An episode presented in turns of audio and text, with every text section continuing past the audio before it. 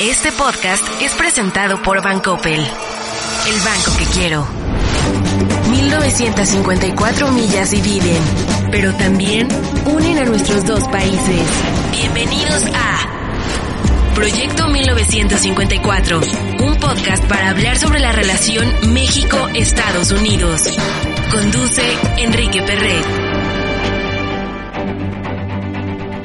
Welcome everybody to this new episode of Proyecto 1954, this podcast from the US Mexico Foundation.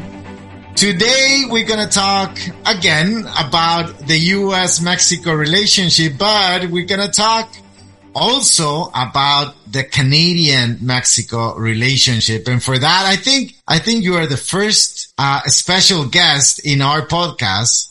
Oh. I'm around 120 and that are Canadian. So oh, you're the first Canadian in my podcast and that's Well, I'm very honored, Enrique. I'm very honored. I hope I don't let you and your listeners down. no, no, for sure not. I'm the one honored to have you here. Uh, with me is Anne McLellan. She's, uh, well, former prime, former deputy prime minister. That's right. uh, from Canada. That's that's quite something. Uh, and you had been also minister in different um, cabinet positions in in Canada, and we're gonna talk about that. And but Anne is here with us because she has accepted to be our one of our three co-chairs for the new North Capital Forum um, event in Mexico City in the coming weeks. Anne, welcome. Thank you. It's a pleasure to be here. And uh, I think uh, the conference, the end of this month, the North American Way, is going to be very exciting and I think also very important uh, to uh, people in all three of our countries, Canada, Mexico, and the United States. we're going to talk about the region. We're going to talk a lot uh, about many things: migration, labor mobility, security, and Right. trade for sure. But I wanted to start, and uh, I heard something about a story that you have with uh, Queen Elizabeth, and since well, these last days, uh, we have been talking a lot about the Queen and her personality and what she represented for not just for England or Canada in this case, but for the entire world. And I think it's a very special story that you have. Can you tell us a little bit about that? Yeah, uh, Enrique, I'm happy to. Um, but uh, first, let me say that obviously yesterday was a very sad day. I think not only for uh, members of the Commonwealth like Canada or the citizens of the United Kingdom, but so many people around the world. Because uh, Queen Elizabeth II, Queen for 70 years, um, a figure of stability, of dignity, of understanding that you show up and do the job. Right? And she showed up and did the job for 70 years, which is so remarkable. But when I was a minister in 2005 in the government of Canada, the Queen and Prince Philip came to our provinces of Alberta, where I live, and Saskatchewan next door to celebrate the 100th birthdays of the two provinces joining Confederation, Canada. And uh, when the Queen is on the ground in a province like Alberta, she has a ministerial representative, a minister from the government of Canada who is with her.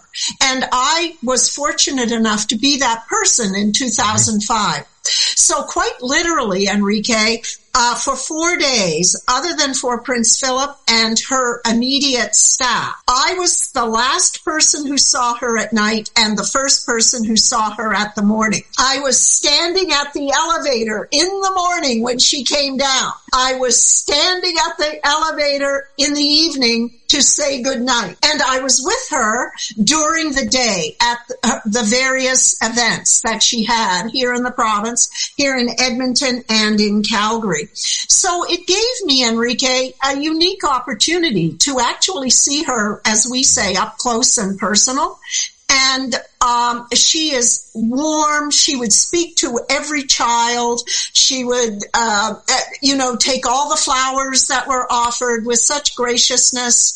She always was interested in what she was doing and who she was seeing. And uh, for me, it was a remarkable opportunity to be close to someone who I, I describe her as a highly trained professional.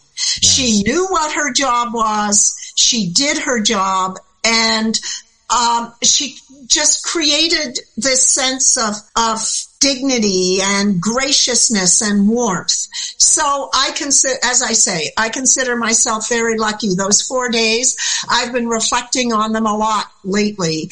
And I think we could all learn a lesson in terms of um, showing up. Yeah, no, for sure. And what a privilege to spend four days yeah. With, the queen. Okay. So, uh, stability. I, I will say with this word, stability, she brought a lot yes. of stability in a very uncertain times in, mm-hmm. in a, in a lot of crisis during 70 years, uh, period. So, and let, let's return to that word on, on stability. And, mm-hmm. and for me, the relationship between Mexico and Canada during the process of negotiation with U.S., and the whole first agreement with NAFTA, I think part of the role for Canada regarding Mexico is, is, it's also stability. I think sometimes we talk a lot about the U.S. Mexico relationship, obviously, as you talk a lot about the relationship between Canada and the U.S. Yes. But there is this relationship between Mexico and Canada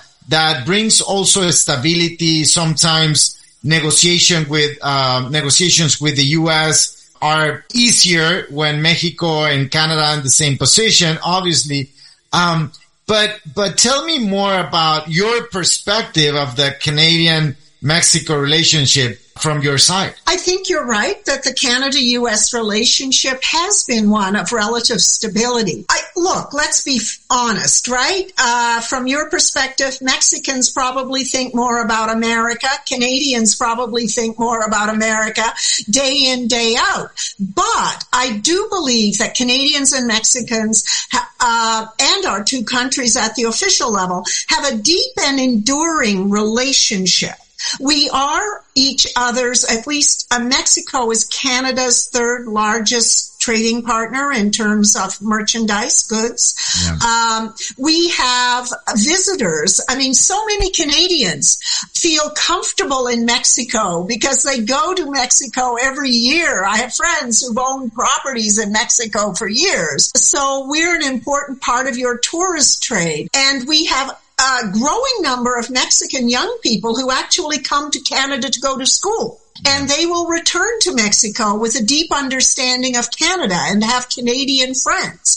So that I think the two countries often, maybe the two countries underestimate how important the relationship is and how deep the relationship has become um, in relation to personal relationships. And as we know, um, the you, you, succeed in life is by whether it's in business or I think in community, building community, is through strong personal relationships. Taking the time to build the relationship, that sense of of common values and uh, whatever else it might be. So I think Canada views our relationship with Mexico as very important and we view our ongoing prosperity as linked to a strong integrated North America, right? That's the future. Right, exactly you know, uh, we have big trading blocks out there. We have China. We have the European Union. We have other parts of the Asia Pacific. I think the original notion, I believe, of NAFTA, yes, of course, uh, to reduce tariffs among the three countries and what have you, enhance mobility for people. But actually, I think the thinking was that North America, if sufficiently integrated and focused on common purpose, would be uh, a competitive trading zone uh, t- to take on other parts of the world. And I don't mean in terms of aggressively. I mean in terms of competition, in yeah. terms of prosperity and providing a good quality of life for Mexicans, Canadians, and Americans. Um, so I, I think, uh, Canadians, as I say, we may not think about it every day, but when we step back and think about it, we realize that we need to do more to build an integrated North America, which is able to compete effectively with other growing parts of the world. So with, with that objective in mind, um, and I think there are a couple of factors, let's say, that are so relevant that we can start working together. Uh, the first one, it's, it's people. I mean, Canada is a very powerful country, but in population is it's not that big. I mean, I'm, we're talking about 35 million people. 37? 37. 37. Okay. it's 30. about the size of Mexico City.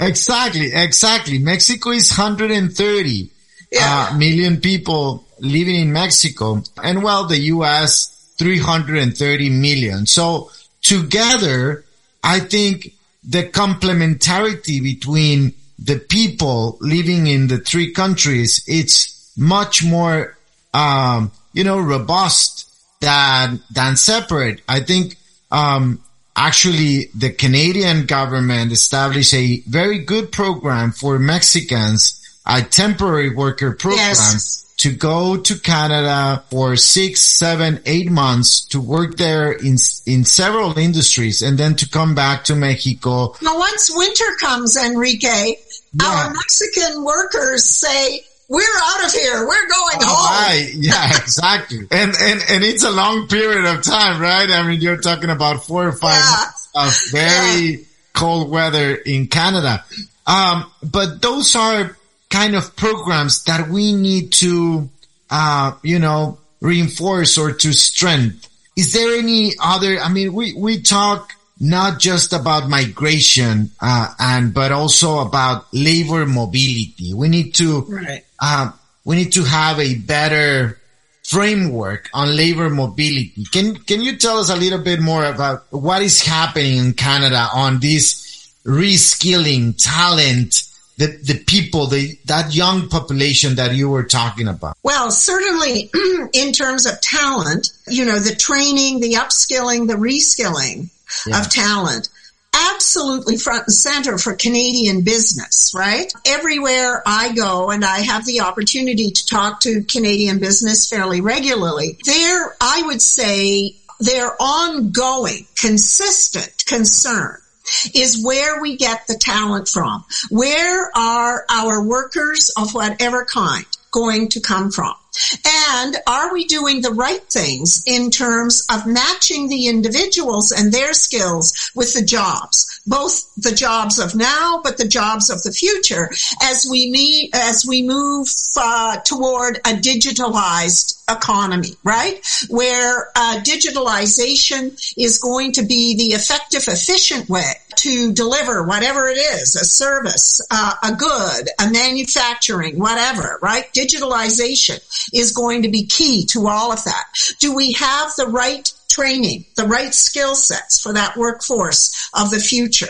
But but it's not really the future, Enrique. Enrique, that that reality is here right now, right? It's here right now. So any on any given day in Canada, we have about one million jobs that are not filled. Mm-hmm. Now, and that's interesting because today uh, our unemployment numbers came out and we lost 35, 37,000 jobs in the month of August. It's interesting because at the same time we have a million job postings that nobody is filling.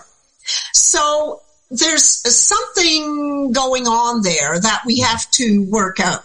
And coming out of COVID, I think um, the the job market is still not.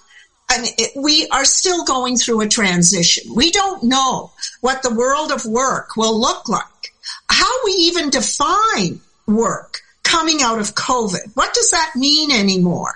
Does it mean going to an office or a plant floor? Or maybe it means working your, you know, running a robot from your home. I mean, who, who knows at this point? Although I think we're starting to, uh, get a better idea of the fact that I think in all three countries, we've got a mismatch between the skills that are required and the people out there looking for work. And certainly in the government of Canada, uh, if you look at the last couple of budgets from uh, Minister Freeland, a fair bit of attention and resources paid to the government of Canada creating programs to uh, try and ensure that there are skills programs working with the private sector, working with the nonprofit sector to try and provide the resources to get people trained up, to get them the skills they need. And let me say that this government, the particular government in uh, Ottawa right now, has a, a preoccupation with inclusion with a pre uh, and a good in my opinion that is a good thing. A preoccupation with inclusion and ensuring that those who've been left out of the marketplace have the opportunity to get the skills and the education they need to participate.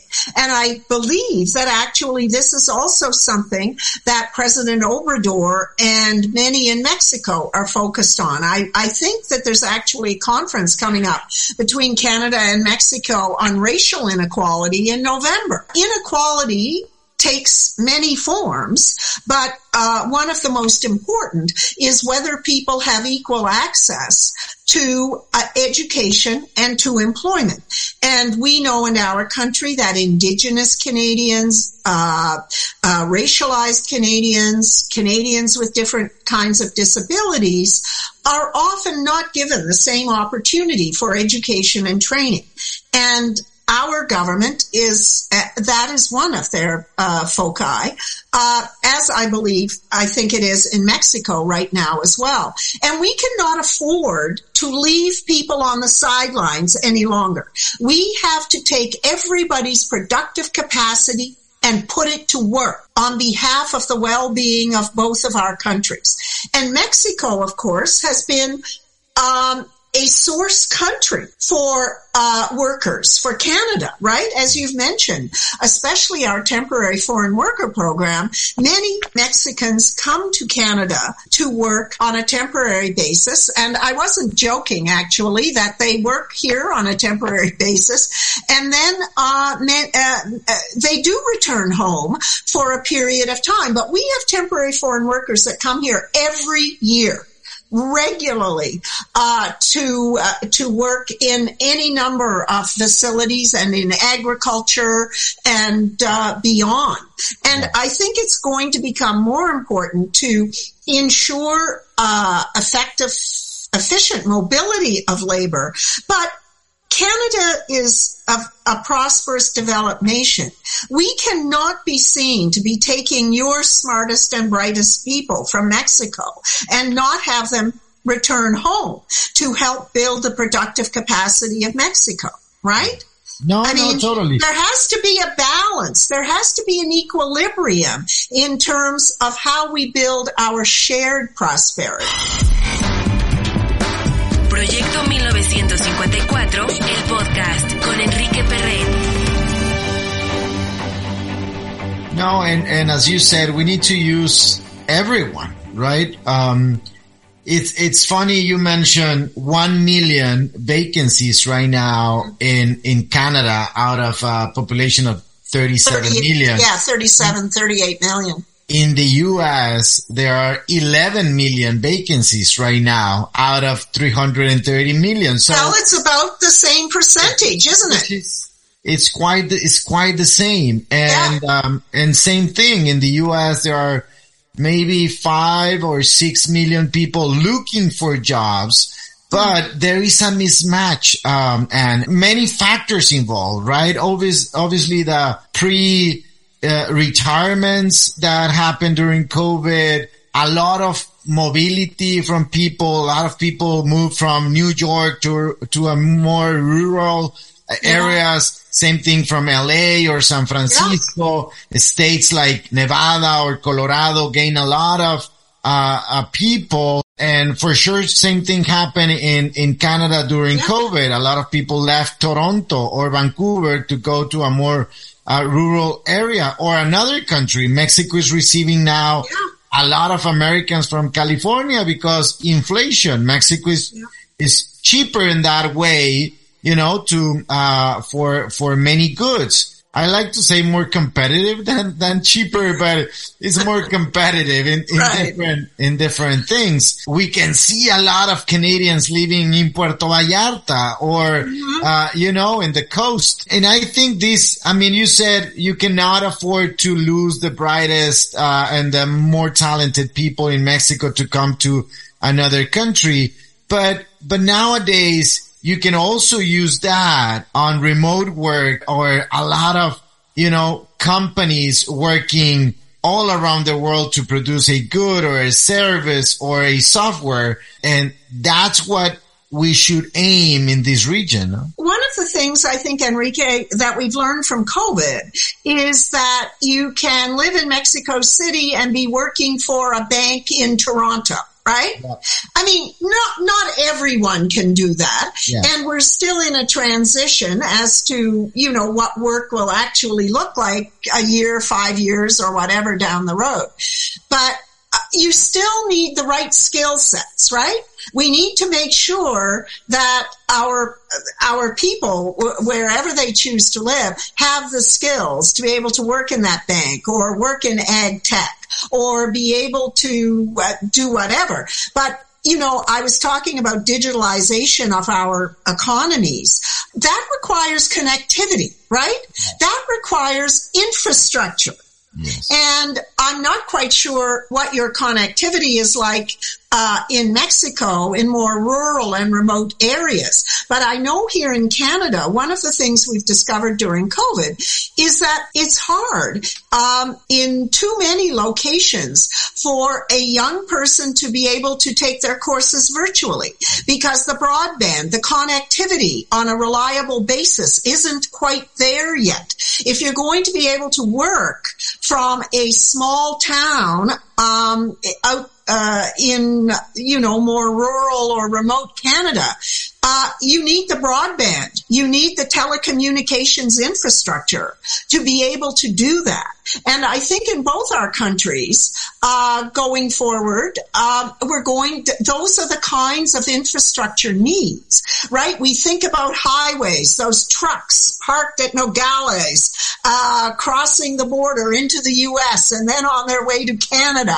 That's one kind of infrastructure. But I think in the world in which we live now and in the future, it's going to be that infrastructure that we don't see quite in the same. It's not concrete, right? It's satellites. It's um, it's broadband. It's that connectivity that both countries are going to have to make sure we have enough of to make sure then, regardless of where people live in our country, they have an opportunity to participate in this new industrial revolution that's going to be brought about by digitalization and knowledge, right? I think that that's my second factor. The first one is people. The second one is infrastructure to be more connected between the three countries, right? To take out of the new USMCA or T-MEC or, um, the name you have another name in, in the, in, in Canada for the, for the agreement. Yes. Um, but to take advantage of this agreement, you need to be connected. Are we truly connected, Anne? Or are we missing a part? Do we need to invest in infrastructure, ports of entry, new technology for trade facilitation, for example? We're still, you know, struggling between security and migration and trade, right? To move goods more efficiently in our borders. Um, I mean, it's, it's the same thing. The same infrastructure that we have between Mexico and US. It's the same infrastructure that you have in in the border between Canada and in the US. I mean, we, probably you are using a little bit more technology, but we need to be more connected. Do you think the policymakers get this? right now? I think that's a very interesting question. I would say policymakers at some kind of fairly macro level understand that these three countries need to be more connected. But what does that connection look like? It can be a person connection, right? Relationships, personal relationships. Uh, it can be a connection that involves highways. It can be a connection involve, well, so many different kinds of connections. So I think intellectually, our leaders and our business people know that we need to be better connected. But then when you start to bear down on that, and how do you facilitate and build those connections? I think that's where there's a whole lot of work that has to be done. And look, the U.S. Mexican border comes with its unique set of issues, right? Um, and sometimes I think in Canada, we focus too much on what are the problems physically at the U.S. Mexican border? What's happening physically at that border? And those are the pictures we see on the news, as opposed to thinking more broadly about what it means to be connected. It is true that we do not have, let's be honest, the same challenges at our border with the U.S. We have challenges, but they're not the same as uh, you, Mexico, have with the U.S. About connection, it is in terms of you can only be connected, Enrique, if your leaders or all of us in the population actually want to be connected yeah. and see a purpose in being connected. And that's part of what we all have to do. And I hope the conference does and, and other kinds of partnerships and agreements is make the case more broadly for why we need to be connected and what the outcomes can be of greater connection. And it will lead to greater integration, which means greater and easier labor mobility, greater and easier uh, integration of our various uh, businesses so that we can actually grow economically and compete with the rest of the world. Uh, that we can provide our citizens wherever they live with the infrastructure that they need to succeed. I think we have to make the case as to why greater connection is important and why it's a common good for all three countries and the people who live in the countries. And once you do that, then I think it's possible to start to move the yardsticks and start to say, okay, we know we need greater connect, connectivity. That speaks to greater integration. Where are the areas? First of all, where is the low hanging fruit, right? Where are the easy wins? Let's get those identified and deal with those first. Because if you start with the really hard stuff, people may get discouraged and say, you know, maybe I can sell my goods somewhere else easier, or maybe I can go work somewhere else easier than I can in Canada or wherever, or the US. So where are the easy wins once we make the case around greater connection? And let's do those so that we, we have easier labor mobility, that we have, we're sharing what we learn around skills training, what works, what doesn't work. Who's being left behind in our countries? Why are they being left behind?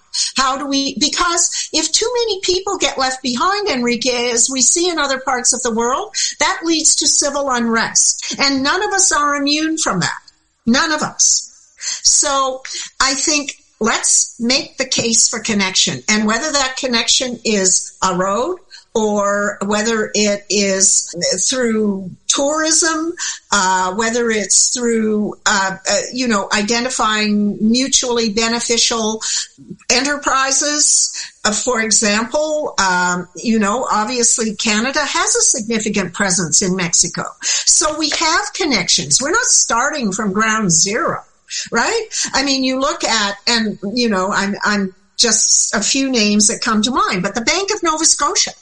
Yeah. Has been on the ground in Mexico for a long time. Trans Canada, right? It used to be, um, uh, uh, well, it's now TC Energy. It used to be Trans Canada energy. Uh, you know, and I think TransCanada or TC just signed an agreement with your Federal Electricity Commission right? I've probably got, is it the FEC in Mexico? CFE. CFE, the Federal Electricity Commission, right? And uh, I think TC and CFE were able to celebrate the signing of an agreement just recently, right? So, I mean, those are just examples of, of companies in the private sector and in TCs, in this particular example, working with a Mexican federal agency, right?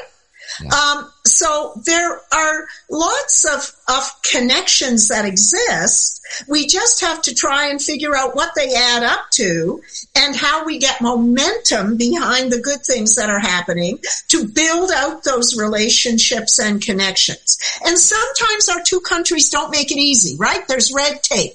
There, you know, there are regulatory regimes, obviously, um, and uh, sometimes they are harder to work through. Sometimes you need a permit. I know some the people sometimes think they're hard to get in my country. I've heard they're also hard to get in your country sometimes, right? In fact, um, you know, as I say, nobody should think that this is all going to be uh, rainbows and unicorns, but there is so much more that we can be doing, building on uh, what we have already. Yeah. And it oh, takes sure. goodwill. And Mr. Tr- I think Mr. Trudeau and Mr. Obrador have a good relationship. I, because of COVID, they haven't had a lot of time to be in each other's, you know, kind of space and, and get to know each other the way Mr. Trudeau and Joe Biden have known each other for a long time. But hopefully, I know that the three leaders will be meeting this fall. So at least I think they're going to be meeting, planning to meet yes. this fall. Uh, so hopefully, Mr. Trudeau and Mr. Obrador will be able to get to know each other a little better. But how important is the this?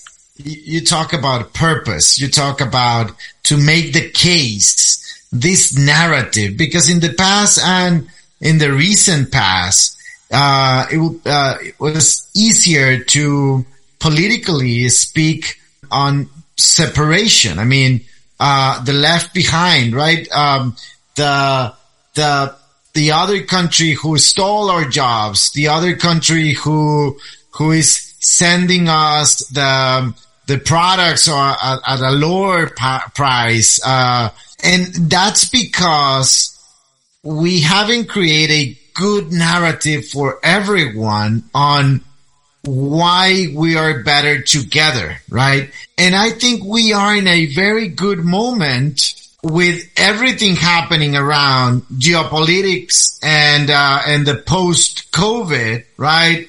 In China and the war in, in Europe. And there is a momentum for, for the region to create that purpose on why we should connect and why we should be together. Well, look at all the problems with supply chains and logistics, right? So we talk about inshoring. Now we're talking about friend shoring, right? Yeah. Ally shoring. We call it ally shoring. and friend shoring is Mexico, the United States, and Canada hoping that we don't get caught short again, the way we have over these past number of years.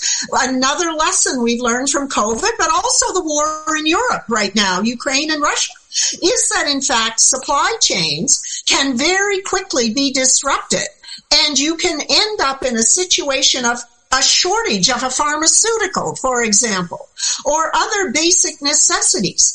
And if we can bring some of that, yes, we're all free traders, right? But that's what uh, CUSMA, that's what we call it, CUSMA, the, our new free, tra- well, the revised NAFTA, right? I still like NAFTA better than CUSMA, but anyway, um, it was about free trade. But at this particular time, to your point, this is an inflection point where we've learned some things coming out of COVID and the war in Europe. And what it tells us is perhaps we need to be focused on these three countries and how we uh, produce the goods and the minds, the talent to be more self-sufficient as an economic bloc. And we have, or an economic region. I don't want to invoke the language of blocks because I think sometimes that has a history to it in other parts of the world. Um, so we, we do need to think about what it means uh, at this particular time and what we've learned um, in terms of an economic region yeah. that is able to be in many respects self-sufficient as a region, but also be able to help the rest of the world improve its standard of living by the people and the goods and the services we sell to the rest of the world. Self-sufficient. It's, uh, it's quite impressive that, uh, what we learned through COVID is you mentioned basic needs like medicines. Yeah almost 90% of the market in the US depends on India and China. Yes, so, as it does in Canada to a large extent. Exactly. And then, and then, well, that's the most basic, right? That is healthcare. But then you, you can go to electrical vehicles or, or solar panels or, or TVs or you know, a uh, medical food. devices or whatever. food, the most basic necessity yeah. uh, of life. Uh, look, if, if that grain cannot get out of those grain elevators in Odessa, Ukraine, large chunks of the world will starve. Yeah. Now, Canada, the US, and Mexico, we won't starve because we have the means to largely feed ourselves. And if we got our agriculture, if we put more focus on agriculture in the three countries as well, not only can we feed ourselves, we can feed a large part of the rest of the world, right? But again, we, we see that it doesn't take much of a disruption for the world to all of a sudden be put into a, a perilous situation where large Uh, well, just tens of millions, hundreds of millions of people around the world might starve this year in Africa and the Middle East. Well, if our three countries, uh, we're good, all three of us are good at agriculture, but we could be so much better. If we think about we can do to be a global, as a region, a global agricultural superpower region, right? And one of our main objectives in the U.S. Mexico Foundation is to activate and to maintain active different decision makers, policy makers in this trilateral bilateral relationship. And that's what we are doing or trying to do through the North Capital Forum. Right. This month. Uh, you will be part of that. We touch a lot of topics from people, talent, reskilling, supply chains, healthcare, uh, tourism, mobility. Yeah. And we're going to discuss all those topics in, uh, in, in, in this event, three day event. Thank you so much for your well, time and for your it's knowledge. going to be very exciting, very exciting. And I just want to underscore that uh, hopefully all our friends in Mexico understand that Canada sees Mexico as a partner and ally and actually a friend. At the end of the day, I believe most things are driven off positive, respectful relationships. Um, I think there's a, a, a, true friendship between Canada and Mexico. I agree. Uh, becoming more family than friendship. Yeah. Uh, more and more because this mobility between our countries and is, and that's good. And we need Very. to express these stories about that. Um, that I mean those stories. So thank you so much, and see you in Mexico very very soon. Yes, um, I, I am looking forward to it. I think this can be such an important gathering, especially in light of the fact it's coming just before our three leaders get together in November, I believe. Yeah. Okay, yeah. Anne McLellan, thank you so much for your time. My pleasure. Bye bye. Bye bye. En la relación quizá más compleja entre dos países, encontraremos temas de talento, comercio, seguridad, finanzas, energía, frontera, migración. Esto es Proyecto 1954, el podcast. Este podcast fue presentado por Bancoppel, el banco que quiero.